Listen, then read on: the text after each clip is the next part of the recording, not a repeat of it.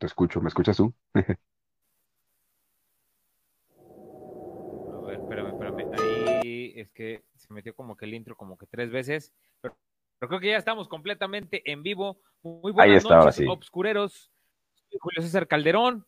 Les doy la bienvenida al mundo paranormal de las mentes siniestras y frías de Líbranos del Mal por Zona Obscura a la medianoche. Esta noche en compañía de mi gran amigo Jonathan Miranda, que lo saludo. ¿Cómo estás, amigo?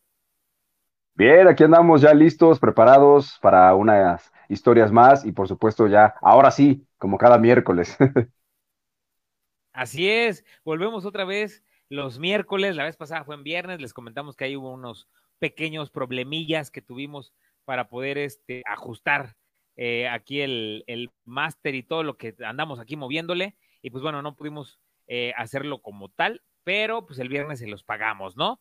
Eh, no fue miércoles, fue es. viernes, pero pues estamos. Hoy sí, hoy sí es miércoles, miércoles rico, miércoles de terror, miércoles de Líbranos del Mal y de Zona Obscura la medianoche. Como les decía, en compañía de mi buen amigo Jonathan Miranda, hoy les contaremos una historia. No va a ser ni de muerte, ni de venganza, ni de maldad, como normalmente hacemos. Hoy vamos a hablar sobre las reliquias de Cristo, segunda parte. No sé, amigos, si te acuerdas que la vez pasada hablamos sobre las reliquias de Cristo, ¿no? Esas tres reliquias que, que, que hicimos referencia la vez pasada. Así es. El cáliz, este, hablamos sobre el cáliz, hablamos obviamente sobre el manto sagrado, también en su momento también lo comentamos. En fin, esta, sobre todo el- nos enfocamos mucho del cáliz, que es una, una de las reliquias más importantes, ¿no? También en la corona de espinas, las mencionamos, y pero hay muchas, muchas, tú, tú nos decías esa vez que había otras que también poco conocidas o poco mencionadas en algunas ocasiones, ¿no? Exactamente, que, que no son, fíjate que yo, yo eh, he visto que hay algunas que las han mencionado menos que las que tenemos hoy. Hoy tenemos, la verdad, unas, unas este, reliquias, no sé si, si vieron las imágenes que, que empecé a subir en Instagram, eh, la imagen de fondo que tenemos. Eh, yo les dije, vamos a tener un poquito de, de, de ideas eh, en imagen, donde les vamos a ir diciendo cuál es nuestro próximo tema, de qué se va a tratar, de qué vamos a hablar. Y este, pues bueno, es sobre los clavos de Cristo, la corona y la cruz. Yo creo que son de las reliquias más importantes, ¿no? O de las que todos nos acordamos. Digo, Así el es. cáliz es sumamente, es sumamente importante porque es algo que sucedió eh, en un momento donde Cristo repartía, pues, cena, ¿no? Repartía los alimentos con, con sus fieles devotos y que al final, pues, bueno, iba a tener esto una, una traición. Y, pues, bueno, lo que habíamos hablado sobre el manto, que fue ya después de que falleció este Jesús, después de que, de que a él lo, lo, lo matan, este, Así y pues es. bueno, estas, estas reliquias, pues al final, eh, son, yo siento que son menos nombradas que las de ahorita, ¿no? Así es. Todos, todos tenemos una, bueno, no, o sea, todos los que creemos y los que somos católicos y los que, y los que a lo mejor somos cristianos, creemos en Cristo, siempre hemos tenido como que la crucecita o la imagen en nuestras casas, la Biblia, y siempre es eh, sobre la, la cruz que, que, traes colgada, ¿no? O, o a lo mejor traes una cruz en, en una pulserita, o traes un San Benito, o traes la imagen de Jesús, o la imagen de la Virgen de Guadalupe. Los clavos yo creo que es una de las que menos recordamos, ¿no? Claro. Hasta que hacemos referencia en algunas situaciones. Y de ahí la corona de espinas también va como que muy del- de, la mano con los clavos, ¿no? Como que, como Así que es. nadie sabe dónde quedó, qué pasó, qué fue, qué es realmente y por qué Claro. es, es tan importante, ¿no? Antes de empezar con todo esto, quiero eh, darle las gracias a Kenji Aris porque ya nos está viendo. Hola, muy buenas noches. Saludos, Julio y Jonathan. Saludos. Buenas noches, saludos, Kenji. Alex Rivera, buenas, buenas y ¿qué dice? Buenas, buenas, bandita. Perfecto, buenas, buenas y gracias Buenas, por, estar- buenas. por vernos todos Ahí compartan, compartan, compartan la es. transmisión. que compartan, que este, que les guste también este tema que les vamos a, a ir eh, platicando, que compartan en todas las redes sociales, que nos pueden buscar por Facebook y YouTube como Zona Obscura a la medianoche, Instagram y Twitter nos pueden buscar como ZO a la medianoche y también ya estamos en TikTok porque pues porque también le hacemos eso, ¿no? No, no hacemos bailecitos ni nada, pero todos los programas o pequeños cortes de los programas que ves aquí, los puedes ir a ver a TikTok. Y si los ves en TikTok, pues bueno, ve a los programas completamente este, enteritos, completamente llenos de información, a YouTube o a Facebook, donde tú quieras. Estamos hoy completamente en vivo por Facebook, por YouTube y por Twitch. También en Twitch nos puedes encontrar como ZO a la medianoche. Por todos lados, ¿eh? Súper bien. Oye, oye, si quiere, si la banda, si la gente quiere que hagamos cosas en TikTok, que bailemos o algo, pues que nos diga, ¿no? En una de esas armamos ahí los bailes. nos subimos al mame y hacemos cosas también. Como no, nos ponemos a bailar ahí eh, la danza de algo para invocar a los dioses, no sé, una cosa así. No, y también e, es importante que, que toda la gente que nos ve, que nos escucha, que, le dé like, ¿no? Que le dé like a, todas las plataformas en las que estamos, en Zona Obscura, también, en, bueno, Luna Llena solo tiene una que es Facebook. Eh, ¿Por qué tenemos una solamente? Porque básicamente es solamente para transmitir el programa, ¿no? El programa de, de, radio que tenemos. Básicamente es para eso la, la, la, de Facebook, no hacemos otra cosa. Y ahí en Facebook y en Luna Llena comparto todo lo que sucede en Zona Oscura, pero hay que darle mucha fuerza a Zona Oscura porque esa, es nuestra plataforma principal y de ahí nos distribuimos a las demás y Luna Llena en Facebook solamente es pues para básicamente para transmitir el programa, ¿no? Para compartirlo con todos ustedes y retransmitir las cosas que pasan aquí, pero sí, si no le han dado like en YouTube y en alguna de las otras plataformas, denle like a Zona Oscura a la medianoche porque es importante para que estén enterados y que por todos lados les llegue la información, ¿no? Sí, y aparte que, que, nos, una que nos sigan en todos lados, que le den este me gusta, like y todo, todo lo que le tienen que dar, porque todo es necesario, como tú lo dices, amigo. Eh, es importante que también sepan que, no sé si ven, que abajito de, de mi, yo estoy viendo de enfrente a la cámara, eh, la parte inferior derecha, no sé ustedes cómo lo estén viendo, pero dice, escúchanos y ahí están todas las plataformas donde nos pueden escuchar. Así es. Ahora sí que estamos en todos lados, estamos en Spotify, en Anchor, en RP, estamos en Google Podcast, en Apple Podcast, ya estamos ahora sí que haciendo un montón de cosas. Es importante, como dice mi buen amigo Jonathan, que en cada una de estas plataformas nos comenten, nos compartan y que aparte nos regalen cinco estrellitas si es que les gustan todos estos miércoles que son obscuros a la medianoche de Líbranos del Mar con estos buenos temas que también vayan a las otras plataformas como es Luna Llena Paranormal y nuestras cuentas eh, personales para que también de ahí lo compartan y nos den like, nos sigan y vean lo que estamos haciendo. Eh, ahorita estábamos platicando fuera del aire porque tenemos ahí unas cosillas que, que quedamos en hacer porque ya vamos a empezar otra vez con, con las investigaciones y la verdad, este, ya estamos ansiosos ya ven que ahorita otra vez que el COVID y que no sé qué, y que empezó otra vez como que la quinta oleada. Y Fui víctima yo. Fuiste víctima, amigo, exactamente. Entonces, Hace poco. Vamos a tratar, a tratar de, de hacer todo esto, de llevarles más información, pero si ustedes nos ayudan compartiendo, pues va a ser mucho más fácil porque vamos a llegar a más personas. Entonces, búscanos como Zona Obscura a la medianoche y arroba ZO a la medianoche, Luna Llena Paranormal, W Radio Morelos, Jonathan Miranda, Locutor MX, Jupe 102, ahí vamos a subir todo, todo, todo el contenido y pues bueno, como ven, traemos mucha energía, ¿no? Hoy como que vengo con mucha energía, no paro de hablar, ya un poquito para que mi buen Jonathan les cuente más o menos este, el que investigó sobre estas eh, reliquias y pues bueno, vamos a ir dándole un poquito más. ¿Cómo ves, Jonathan?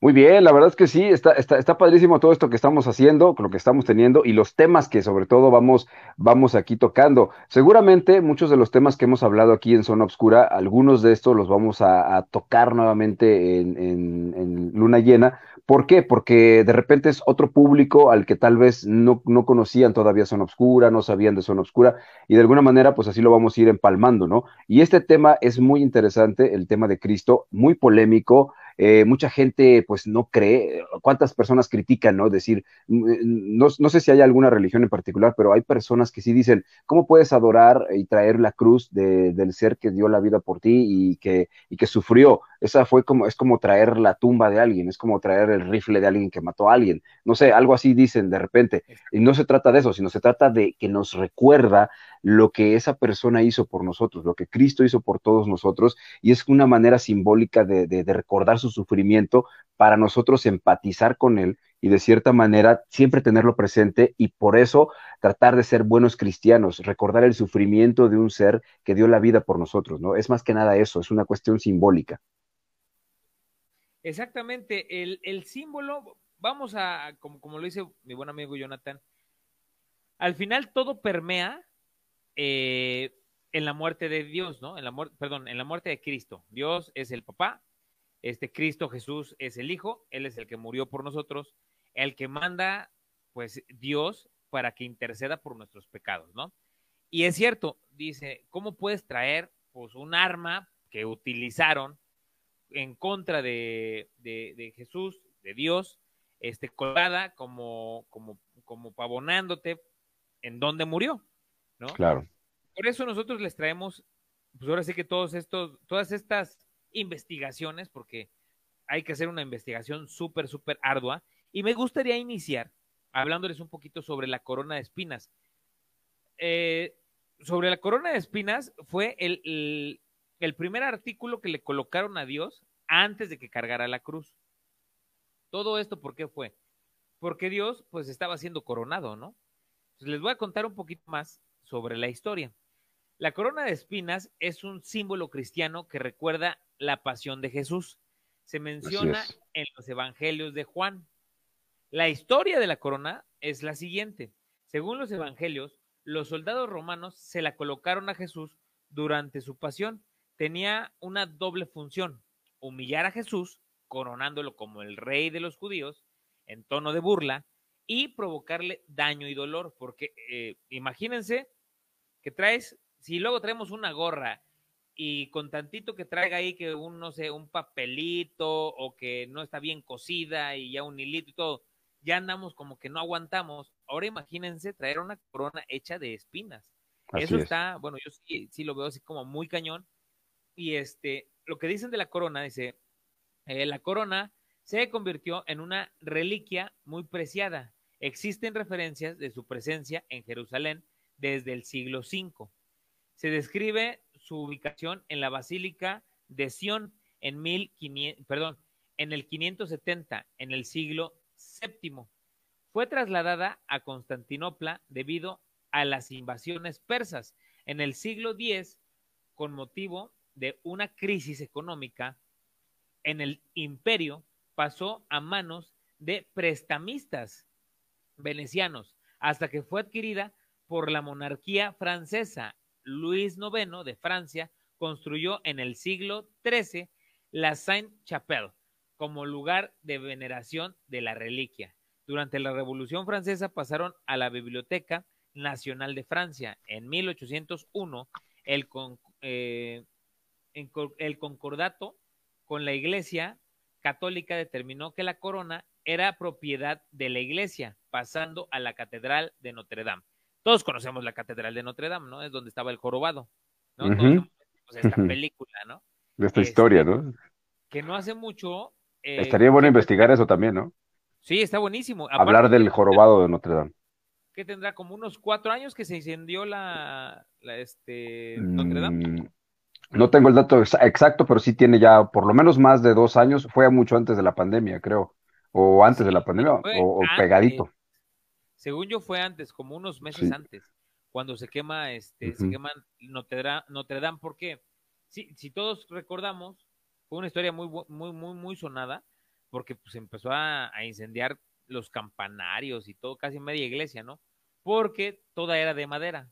Así es. Y estaban, estaban haciendo remodelaciones. Pues uno de los cuates estos que estaba trabajando para las remodelaciones se le hizo fácil echarse un cigarrito, pues ¿por qué no? Siempre. Y dejó ahí en la tablita, pues porque pues no pasa nada. Y sí, los químicos y todo. Nada. No, aparte, pues la madera pues ya medio, medio pues viejona, ¿no? Me imagino que pues es mucho más fácil de que se queme porque está seca. Pero estopa eso, sí. Exactamente. Y fue un incendio impresionante que mucha gente aportó y apoyó para que pudieran levantar otra vez, no como tal, como estaba, pero sí este, bastante similar a lo que era la, Catedral de Notre Dame. Eh, bueno, les sigo contando. En la actualidad, la corona se ofrece, eh, se ofrece a la veneración pública los primeros viernes de cada mes y el Viernes Santo. el 15 de abril de, de, del 2019, la corona de espinas, la corona de espinas se salvó de un incendio que consumió gran parte de la catedral de Notre Dame, al igual que la túnica de San Luis. Era lo que estábamos ahorita comentándoles, ¿no? De este incendio que fue muy aparatoso y que aparte, pues casi no, no, este, pues no la cuentan, ¿no? La, la descripción, eh, eh, el relicario de la corona de espinas se, eh, es conservado en Notre Dame de París. La reliquia de la corona consiste en una circunferencia de ramas o juncos entrelazados de 20 centímetros de diámetro, o sea, de 21 centímetros de diámetro, que se encuentra conservada en un tubo circular de cristal. Carece de espinas, pues las mismas fueron, eh, pues las mismas fueron repartiéndose a lo largo de los siglos. Dichas espinas se encuentran dispersas por todo el mundo y una suma de todas ellas daría lugar a unas setenta y, setenta y tantas, setenta y ocho más o menos, de las cuales 170 se encuentran en Italia, en Roma. Son cerca de 20 las que reciben veneración pública, incluyendo dos en la Basílica de San Pedro y una en San Juan de Letrán. En España se venera en el eh, monasterio de El Escorial y, una, y en la Catedral de Barcelona. No obstante, es sumamente difícil datar su procedencia. Si se encuentra data de lo que venera en el, monasterio de Santa María de la Santa Espina en Valladolid, por ser un regalo que recibió la infanta reina Sánchez Ramiug, hermana del emperador Alfonso VII, de Luis eh, VII de Francia en París en 1147. A su regreso a Castilla, doña Sancha fundó un monasterio sintercista para venerar la reliquia donde pertenece hasta el día de hoy. Por, encontrarse fragmentada, cada espina se considera como una reliquia de tercera clase. Las, las de primera son trozos del cuerpo de santo o reliquias de Jesús enteras y las segundas instrumentos propios de los santos. Quiere decir que el cuerpo, o sea, las ramas que hicieron esta circunferencia o esta corona, están canalizadas como eh, reliquias de primera posición, ¿no? Y lo que de ahí desprende que son estas espinas, sí, que hay muchas, como ya, ya lo platicamos ahorita, son de segundo, ¿no? De segundos propósitos, de segundo instrumento. Entre las distintas plantas que se cree pudieron formar parte de dicha corona están el azafaifo, la espina de Cristo, la pimpinela espinosa y el espino negro. Eh, todas estas son plantas. claro. Todas estas que les acabo de, comentar son plantas. Que tienen espinas. Que tienen espinas y que por su dureza fueron extraídas, secadas y armadas para poder ser utilizadas en Jesús. Así es. Aquí lo, lo, Ah, lo, curioso es aquí dos cosas. Uno, este, la gente, mucha gente pensaba que todavía existía la corona como tal, ¿no? Así redondita con las espinas, y no, eso está clarísimo. Cuando yo me, cuando yo me enteré también de esto y lo, lo investigué y lo supe, sí, sí tuve una ligera decepción, ¿no? Porque sí también en mi cabeza estaba la idea de la corona completa todavía, ¿no? Dije, pues igual y existía todavía, pero no, está fragmentada y hay pedazos por aquí y por allá. Ahora, otra duda que no sé si tú sepas, ¿Le han hecho investigaciones a esto en cuanto no, no, tienen, no tenían las espinas algún indicio de ADN, de sangre, de Cristo? Ya ves que en la, en la túnica sí existían indicios de sangre, ¿no? Se, hicieron estudios de esto, se cotejó la, si había algunos eh, indicios de ADN en las espinas que coincidieran con los de la túnica. Nunca se hizo esto o nunca se ha hecho eso o no se encontró nada, no sabes. Eh, fíjate, amigo, que lógico, lógico que pues sí había, ¿no? O sea, la, si, si tú encuentras espinas y tienes la situación de que haya ADN por la sangre, todas estas personas que han tenido como la idea de que Cristo tuvo descendencia, de que Cristo este, fue casado, de que Cristo fue, no fue un santo como tal, ¿no? Que vivió como cualquier ser humano, serían como que usadas también en, en la contra, ¿no? Lo más fácil siento que es decir, es que no están. Es que se quebraron, se rompieron, las fragmentaron porque le prendieron. Cuando llegó a las manos de este, de esta persona que era prestamista, la deshizo para vender más fragmentos y poder sacar más dinero. Este, hay muchas, muchas, muchas cosas o muchas situaciones que, pueden usarse y que pueden decirse, pero yo sí creo que es por, por esconderlas. O sea, por decir, sí, aquí está la corona, pero ¿qué creen?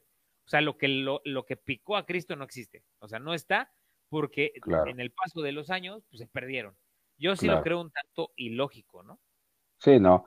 Ah, ah, tú sabes que el ADN queda, queda guardado, queda marcado. Digo, si han encontrado este ADN de dinosaurios en mosquitos que están ahí, este, los estos, en los, ¿cómo le llaman? En, la, en los árboles, la, el líquido este, ¿cómo se llama? El, sí, la...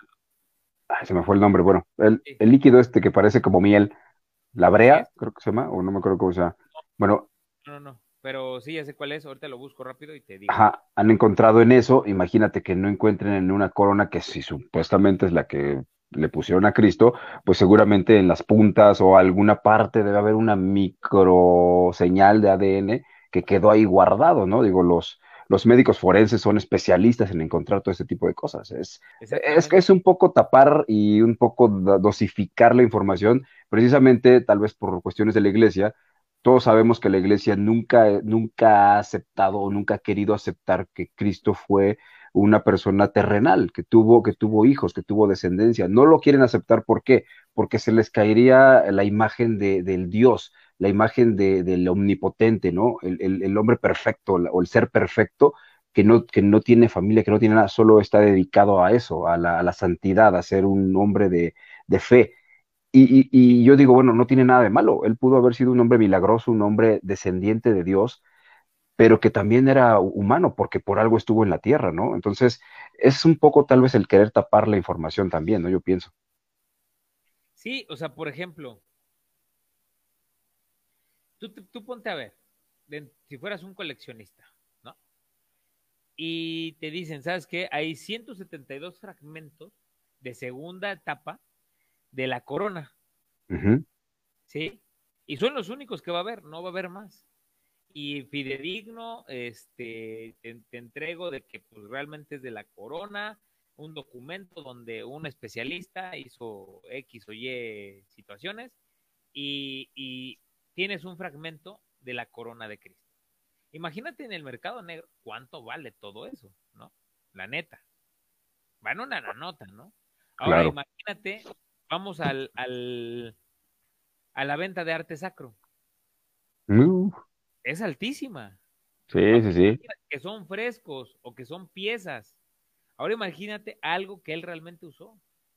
Sí, exacto, como, como esto de la, túnica, los clavos, el cáliz, bueno, o las, las, simplemente las copas, ¿no? Si a lo mejor alguien las conservó, o las guardó, o se fueron pasando de descendencia, seguramente existen esos objetos, alguien los debe tener, tal vez.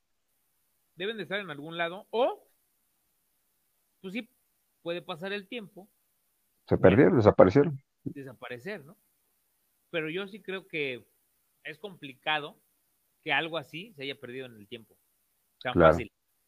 O sea, no, yo creo que sí, todo ese tipo de cosas lo resguardaron muchísimo.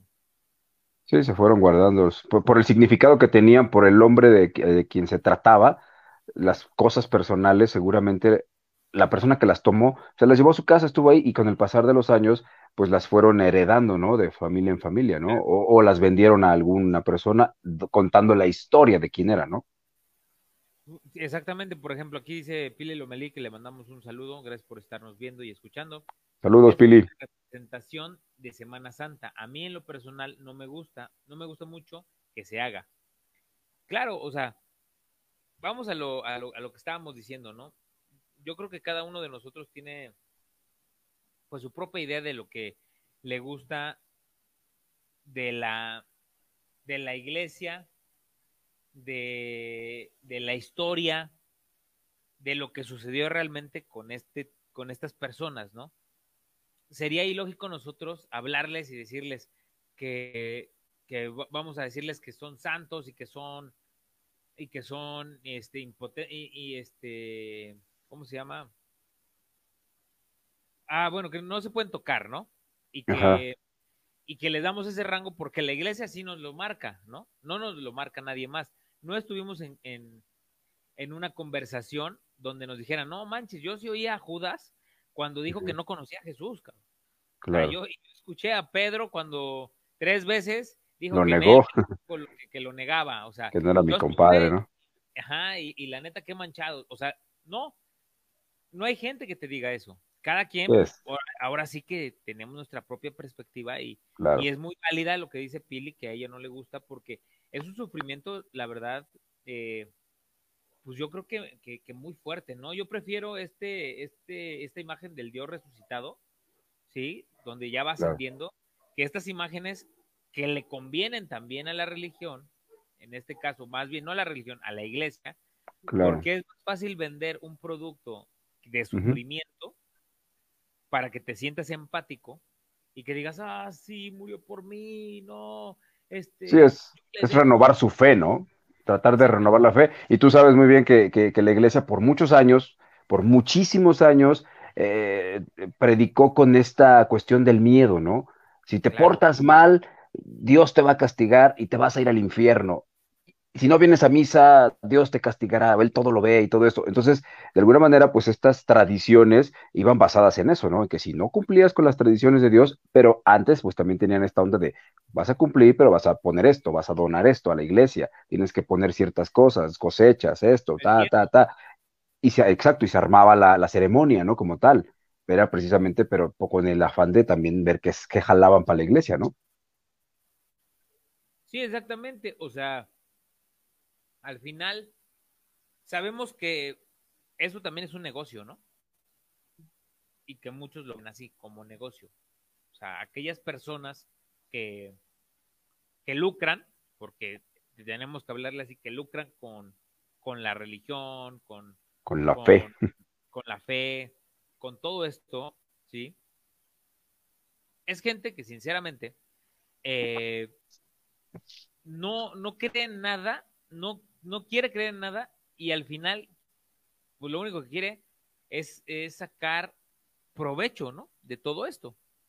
Como lo decimos, si existe el, arte sacro y que es robado, ¿sí?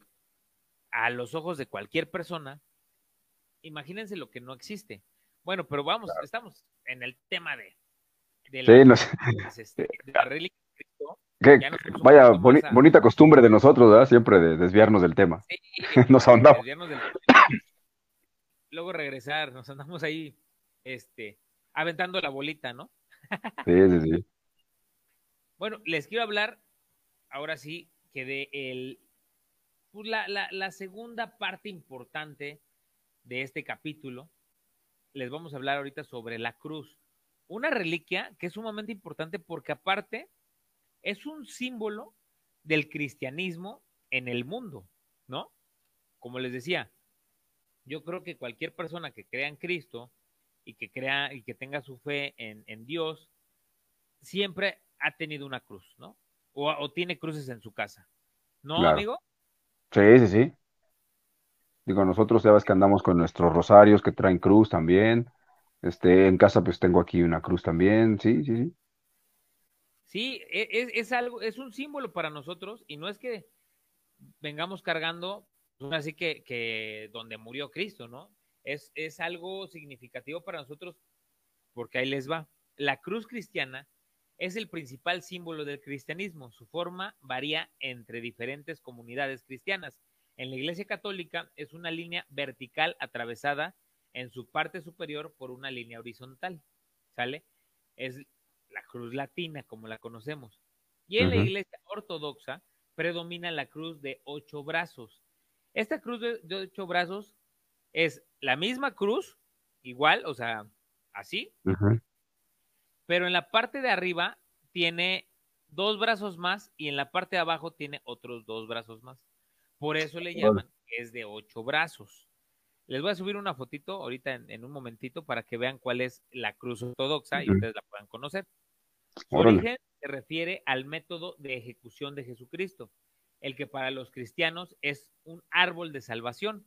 Algunas interpretaciones místicas interpretan que la porción vertical representada la divinidad de Jesús y la horizontal su humanidad. ¿Qué quiere decir? Que la porción que está en vertical representa la divinidad, ¿no? Lo que, lo que a Jesús lo hace hijo de Dios.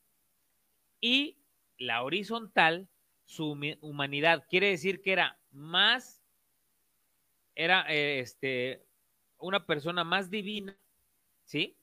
Que humana, ¿no? Eso es lo que nos explica aquí.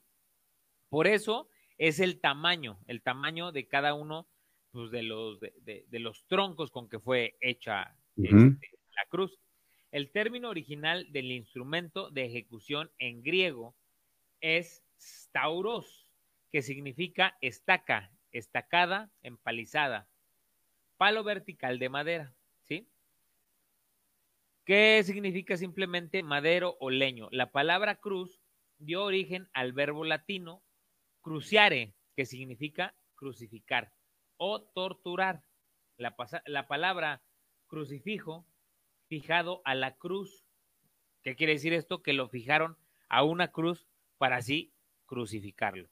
Una cruz en la imagen de Cristo, en ella, deriva de crucifixum, participio del verbo latino crucifigere, fijar en la cruz otra vez. ¿Ya vieron cómo es crucifijo y crucifigere? Es la misma, tienen la misma eh, definición, pero no es la misma palabra, ¿sale? La iglesia celebra dos fiestas relacionadas con la cruz. La invasión de la Santa Cruz el 3 de mayo y la exaltación de la Santa Cruz el 14 de septiembre. ¿Sí sabían ustedes esos? el del 14 no. Imagínate, desde el 14. El 3 de mayo ya lo sabemos, ¿no? Es desde la Santa Cruz, donde todos nuestros buenos amigos que se dedican a la construcción se toman su día, se toman unas chelitas. Y Mis amigos del Cruz Azul, saludos. y veneran ahora sí que al Dios que les hace posible tener trabajo y que también les hace posible hacer todas esas estructuras, ¿no? Que les permita que no se les caigan, pues. Claro. Ahí les va. Esta es la, la historia del uso del símbolo de la cruz. Grafito de Alexamenos. Es digno de mencionar que no se conservan vestigios del uso del icono de la cruz durante los dos primeros siglos del cristianismo, pues representaba un método de tortura especialmente doloroso, no representaron gráficamente el instrumento de la pasión del Señor Jesús. Sin embargo, no es de extrañar que siendo la cruz un signo de protección y defensa en los escritos cristianos de esa época, haya aparecido en los hogares cristianos como un objeto de veneración, aunque no se haya conservado tal monumento del arte palecristiano más antiguo. El ictus era el símbolo de los primeros cristianos, en especial durante épocas de persecución. Para encubrir, eh, perdón, para encubiertamente identificarse unos con otros, el pez y el ancla es un antiguo, un antiguo símbolo que se observa, por ejemplo, en las monedas de 10 pesos. Esto estoy hablando en España, ¿eh? eh dice, sin embargo, existen evidencias del uso gráfico de la cruz, como es el caso del grafito de Alexamenos, conocido también como grafito del Palatino, considerado por muchos como la primera representación pictórica conocida de la crucifixión de Jesús, efectuada presuntamente en tomo irónico por un no cristiano. Se ignora la eh, datación de este gráfico puede ser incluso precristiano o referirse al set egipcio o a Abraxas. Abraxas es en hebreo. El emperador romano Constantino I adoptó el crismo, la Verum SBG, convirtiéndolo en un popular símbolo cristiano. De forma paralela, se empezó a usar la cruz en el siglo III. Ya se hablaba de los religiosos de la cruz. Al hablar de los cristianos, en los primeros íconos se muestra a Jesús triunfante saliendo de la cruz. Recién en la Edad Media se representa a Jesús sufriendo o falleciendo en el crucifijo. ¿Qué quiere decir? Que estaba pegado a la cruz. Unos precristianos de la cruz como símbolo en casi todas las partes del mundo antiguo se han hallado varios objetos que datan de periodos muy anteriores a la era cristiana, marcados con cruces de diferentes estilos. El uso de la cruz como símbolo religioso en tiempos anteriores al cristianismo y entre pueblos que no cristianos probablemente puedan considerarse como casi universales. ¿Se acuerdan que era lo que yo les estaba comentando la vez pasada? ¿Qué era lo que significaba catolicismo? Catolicismo quiere decir universal. Eso, eso es lo que quiere decir en latín. Y en muchos casos estaba relacionado con alguna forma de adoración de la naturaleza. Es un hecho incuestionable que en épocas muy anteriores al nacimiento de Cristo y desde entonces en tierras no tocadas por las enseñanzas de la iglesia, la cruz ha sido usada como símbolo sagrado. Recuerdan que les conté también que hay un video ahí en el, en el canal de YouTube donde les hablo un poco sobre la cruz de Pericón. ¿Tú te acuerdas, amigo? Sí, nos, que nos comentaste sobre eso, ¿no? Sobre el video. Y un poco también sobre la historia de la cruz de Pericón. Exactamente. Que estaba combinado, ¿no?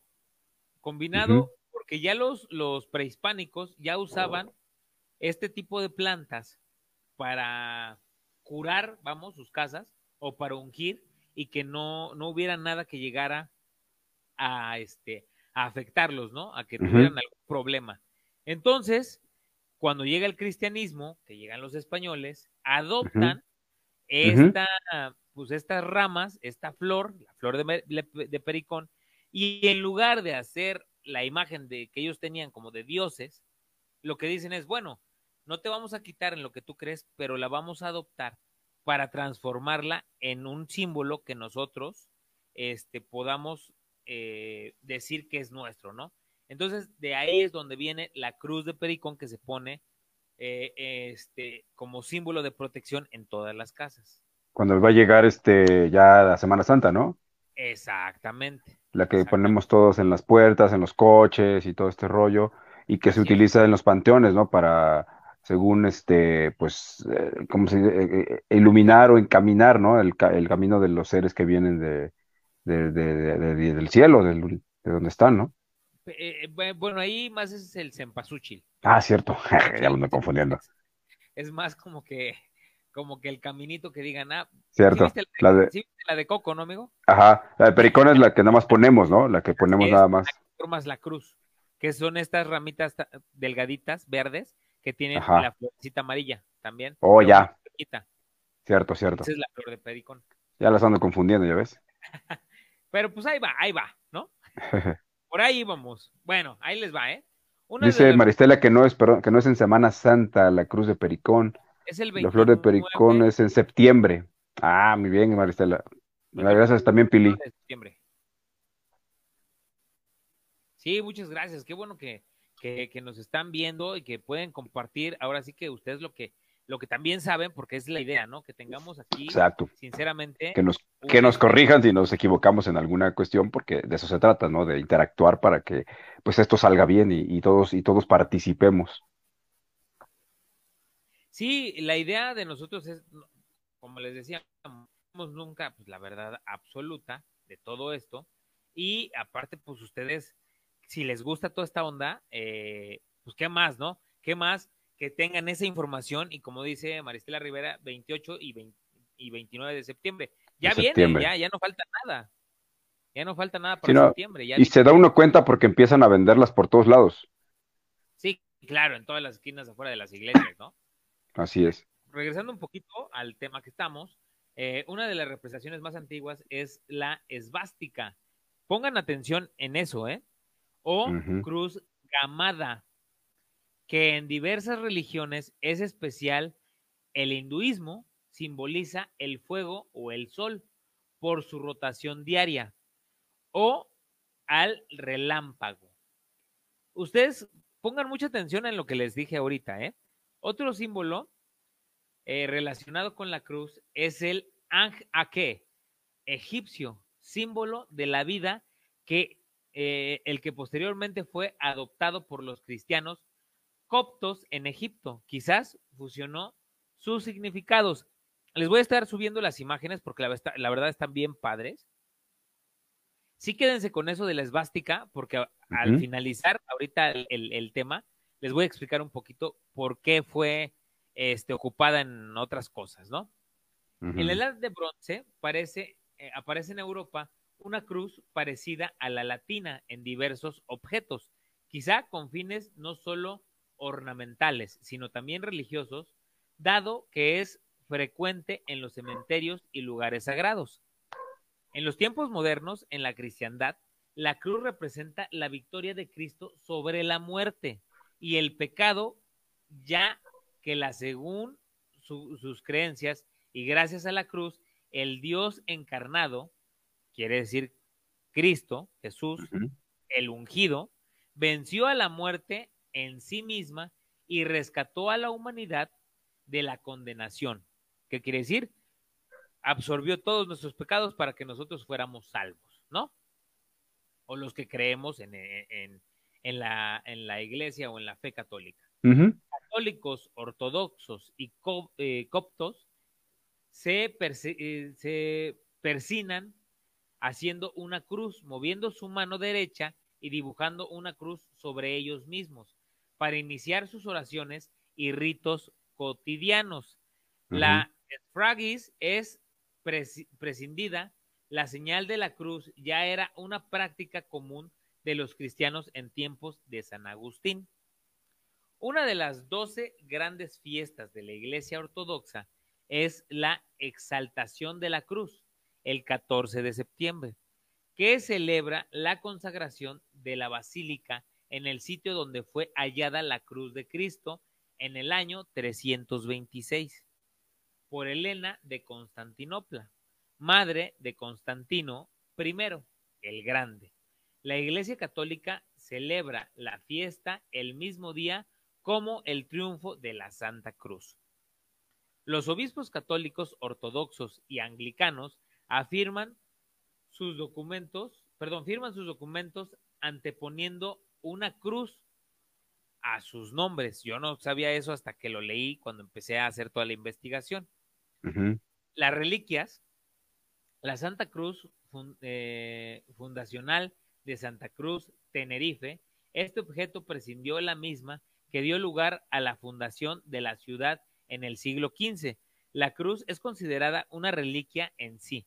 La cruz fue el primero de los instrumentos de la pasión que fue venerado en la forma de reliquia. Con el tiempo, aún los clavos santos que fueron usados para clavar a Cristo en la cruz fueron buscados, hallados, eh, elaboradamente montados en reliquias y venerados en los cristianos. Un clavo que se dice que es uno de esos está montado en la corona de hierro de Lombardi, conservada en la catedral de la antigua capital de Lombardi, Monza. O sea, e, échenle. Ahorita vamos a hablar también sobre los clavos, fíjense. Numerosas reliquias se disputan ser pedazos de la cruz verdadera. De hecho, Erasmo de Rotterdam en el siglo XVI bromeaba, diciendo que se podría construir un barco con toda esa madera. Según el profesor Bayamon. Boyelo o Boyone, catedrático del Departamento de Medicina Legal de la Universidad de Turín, si se, si se, acepta, si se aceptaran que todos los trozos de cruz que se conservan fueran auténticos, juntándolos no alcanzarían ni siquiera el 50% del palo horizontal. En el monasterio de Santo Toribio de Liviana, en España, alberga el mayor trozo en 1958, fue analizado médicamente donde y se hicieron estudios microscópicos en Madrid por el Consejo Superior de Investigación Científica y se determinó que la madera era del árbol Cupressus serprevives, un ciprés abundante en la Palestina. Aún un gran trozo de la cruz del buen ladrón, de nombre Dimas, según una leyenda medieval, es eh, reservada en Roma, en el altar de la capilla de la reliquia en la Basílica de Santa Goce en Grasulem. O sea, todavía, no sé si se acuerdan, perdón, si se acuerdan que junto a Jesús, junto a Dios, fueron crucificados dos ladrones. Y una de, las cruces que pues, tenían estos, estos ladrones es la que se está observando en esta catedral. Ustedes sabían toda esta información. Si tienen, la verdad, ah, más información sobre las cruces y sobre todo esto, mándenos un mensajito privado, mándenos este algún, ahora sí que, alguna, alguna platiquita ahí por el chat, que nos manden algún mensajito para que como algún dato adicional como Pili, como Alex Rivera, como Octavio Ábalos, pues puedan saludos a este, todos saludos a todos y que puedan pues participar, ¿no? Como les comentábamos, estaría súper, súper, súper mega padre que pudieran compartir esta transmisión pues, para que llegue más personas y pues, puedan ver. Y si hay alguien más que les gusta todo esto, pues bueno, que se jale para seguir creciendo en esta familia de obscureros. ¿Cómo ves, amigo? ¿Cómo ves la historia de la, de la cruz? Híjole, es extensa, interesante, muchas cosas que yo no, no, sabía, desconocía estas partes, este, muy, muy, muy, este, profundas, ¿no? De la cruz. Digo, yo creía que solo era, pues, esta parte de madera que únicamente había sido puesto, ¿no? Eh, Cristo ahí. Pero no, ya vimos que tiene una historia muy profunda, muy completa y se han hecho investigaciones más allá. Entonces, hoy, y con respecto a lo que dices ahorita de, de, los, de los invitados que nos están viendo y todo esto, los amigos, estaría padre que si alguno de ellos en algún momento, quien nos ve, eh, tiene algo interesante que aportar, digo, los temas los anunciamos con tiempo, que nos contacten y, si quieren participar directamente en el en vivo, podríamos tal vez invitar a alguien, ¿no? Que, que, que entre con nosotros en esa ocasión para comentarnos un poquito del tema de si sabe algo y estaría padre, ¿no? Tener de repente un invitado, a lo mejor no cada ocho días, pero sí de vez en cuando algún invitado que quiera aportar un poco más al, tema, estaría genial, ¿no? También. Estaría padrísimo que nos acompañaran en esta transmisión, pues ahora sí que como invitados especiales. Eh, también estaría padrísimo que nos mandaran pues, algunos temas que ustedes quisieran que nosotros platicáramos para que los investiguemos, veamos si son, si son verídicos o no y pues bueno, que ustedes sean parte fundamental de Zona Obscura de la Medianoche, así como lo son cada miércoles. Les vuelvo a agradecer por estarnos viendo y estarnos escuchando y desvelándose con nosotros. Este, y pues bueno, vamos a darle un poquito de prisa porque veo que todavía no acabamos y ya casi, casi, casi se nos acaba la hora de Zona Obscura de la Medianoche. Líbranos del mal en esta segunda parte de Reliquias de Cristo. Y vamos a darle a los clavos. ¿Tú tienes algún, alguna eh, historia o alguna situación que hayas investigado, mi amigo, con esto de los clavos de Cristo? Te soy sincero, yo no sabía, de hecho, yo desconocía que los clavos estaban dentro de todo este, este rollo de las reliquias de Cristo. Hasta hace poco, cuando empezamos a tocar el tema, yo la verdad dije, bueno, ¿cómo es que se pudieron conservar estos clavos? Me imagino que cuando pasó esta cuestión de, de cuando lo quitaron de la cruz, pues me imagino que los mismos soldados guardaron esos clavos a lo mejor quizá pensando en reciclarlos o reutilizarlos para otra crucifixión, pero no, no sabía esta parte. Pero algo que sí me, llama mucho la atención es que eh, desde cuándo hay, hay realmente datos eh, eh, verídicos de, de, de, hace cuánto se sabe de estas reliquias. O sea, sí hay unas cosas verídicas porque digo, tú, tú estás consciente, me, me, estás diciendo, y obviamente por lo que sabemos, es que están en ciertos lugares, ¿no? exhibidos en ciertas zonas, en ciertos lugares donde la gente los tiene, pero ¿cómo fue el origen? ¿De dónde? ¿Alguien, quién sabe desde dónde vienen realmente, ¿no? Si son realmente de Cristo, ¿no? Sí, exacto. Eh, fíjate que todo esto eh, sí, sí tiene, y sí tiene, sí, data de algunas, de algunas, este, de algunas zonas, ahorita te voy a explicar un poquito más, igual que a, mis, a, todos mis amigos, de esta historia que tienen los clavos, ¿no? Dice, los santos clavos, también llamados clavos sagrados o clavos de la Santa Cruz, son reliquias cristianas que se eh, corresponden con los clavos que se utilizaron durante la crucifixión de Jesucristo. El número de estos clavos ha sido muy debatido. Las primeras representaciones de la crucifixión muestran solo dos clavos utilizados en las palmas de las manos. Más tarde, Cristo aparece crucificado con tres clavos, uno para, para los dos pies, en diversas manifestaciones artísticas, según la tradición iconígrafa cristiana más reciente, el número de clavos ha aumentado a cuatro dos para las manos y dos para los pies.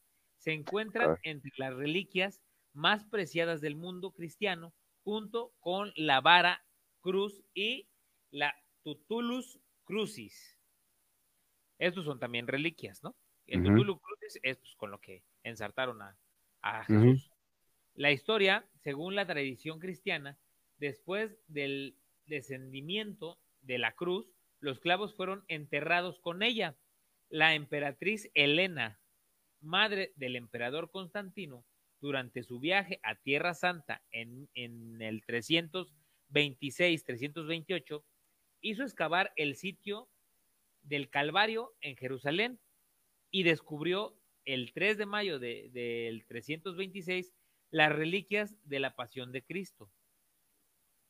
Durante estas excavaciones, una luz habría brillado en la ubicación exacta de estas reliquias, en presencia de Elena y del obispo que lo acompañaba, Ciariaco de Jerusalén, este descubrimiento de los clavos fue transmitido en documentos por los obispos Gelasio de Cesarea y Rufino de Aquilea.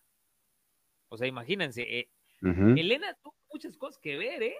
O sea, tuvo mucho para, para, para todas estas estas situaciones de, de Jesús, ¿no?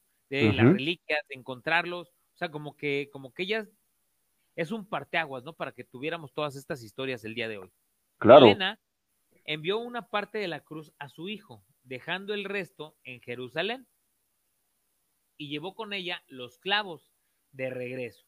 Con uno de ellos había creado un bocado para el caballo de Constantino y con otra un casco destinados ambos para la protección del emperador en las batallas. Son mencionadas por primera vez el 25 de febrero de 1395 en una oración de Ambrosio de Milán, quien también habló de la existencia de las reliquias en la, eh, en la oración fúnebre por el emperador Teodosio. Gregorio de Tours, en cambio, habló de cuatro clavos citando que uno de ellos se sumergió en el mar para clavar una tempestad. En el siglo en el siglo VI se encontró una documentación en Constantinopla sobre la veneración de varios clavos sagrados, tal vez los originales, quizás derivados hechos de acuerdo con las costumbres de la época, usado solo una limadura o pequeña parte de la reliquia original y agregando una nueva parte para formar una réplica. Los sucesos posteriores de estas reliquias se pierden en ausencia de documentación, dejando solo varias tradiciones orales imposibles de verificar. Que era lo que yo les decía hace ratito, ¿no? No tenemos a ciencia cierta quién dijo, o sea, claro. aquí dice, pues oralmente, pues muchos fueron así como que, ah, sí, mi papá y, me contó este, la abuelita y shalala, shalala, pero no tenemos la ciencia cierta quién estuvo ahí, quién vio realmente eso, ¿no? Al final, al final creo que la fe es lo que es lo que mueve todo esto. La fe es lo que ha venido generando, pues, que se siga teniendo presente cada una de estas cosas, ¿no? Esa fe con la que han ido venerando, con la que han ido resguardando, con la que han ido este, pues, eh, teniendo este, este, este, este resguardo de cada una de estas cosas, la fe. Sí, pues es que sin fe yo creo que no existiría nada, ¿no? Sí, no, sería muy fácil decir, ah, pues no son, ya los descartamos, ¿no? Pues no, son cualquier cosa. Pero, pero sí, e, es, es, muy difícil, es muy difícil. Son muchos años, eh, ya algunos siglos, entonces sí es complicado, ¿no? Es muy complicado, una que sea pues, la veracidad, ¿no? O sea, que, que como decimos, que tengas los pelos de la burra en la mano, ¿no? Así es. Pero por acá dice Pili Lobelín, dice que, que, ay, caray, ¿dónde está? Dice que deberíamos invitar a algún, deberían de invitar a algún sacerdote o alguien involucrado en estos temas como un historiador y, y, los siguientes temas que tengan que ver con la religión. Híjole, sí, la verdad es que de repente sí tenemos esas ideas, pero a veces es complicado porque pues tú sabes que los, las personas, los religiosos, los clérigos, eh, muy difícilmente eh, llegan a ir a programas así, ¿no? A hablar de este tipo de cosas, ¿no?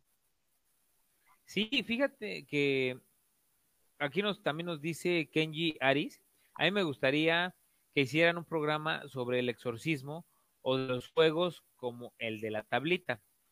Ya hicimos un programa de, de la, Ouija. la Ouija. Ese estuvo bien padre, la verdad. Vayan y búsquenlo, está en YouTube.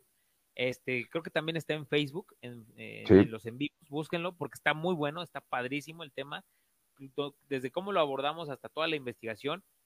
Ese ya está, pero pues estaría chido también volver a platicar sobre eso porque platicamos la historia, pero no platicamos lo que ha sucedido después de, de todo eso, ¿no? Claro. Y este, eh, ya está, ya, ya tenemos previsto de aquí hasta fin de año todos los temas que vamos a ir viendo y uno de ellos es hablar sobre el exorcismo. Vamos a tener Exacto. también eh, ese día, esperemos que, que, nuestra invitada pueda asistir. Ella estuvo en unos programas con nosotros ahí en, en W Radio y ella, ella vivió y vio de primera mano un exorcismo. Entonces estaría padrísimo que nos acompañara ese día. Le vamos a hacer la invitación a ver si, si le late venir y, y este, y echar el cotorreo aquí con nosotros. Y pues bueno, que uh -huh. cuente también su historia, ¿no? Claro. Ah, dice, dice, Pili, dice, me asusta, pero ese es mayor mi curiosidad.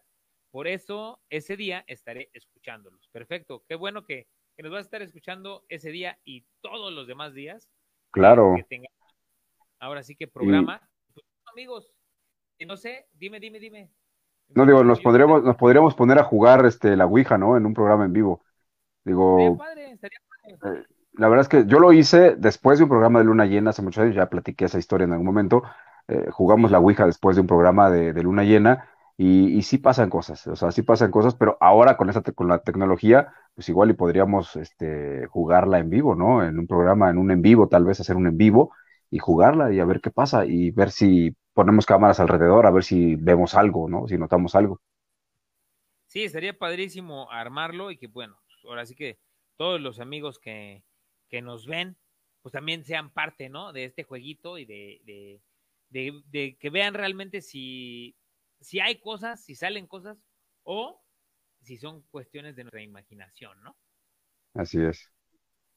Pues bueno, obscureros, hemos llegado al final de este programa. Esperamos les haya lo, lo hayan disfrutado, les agradecemos a todos que se quedaron acompañándonos hasta el último segundo, hasta el último momento.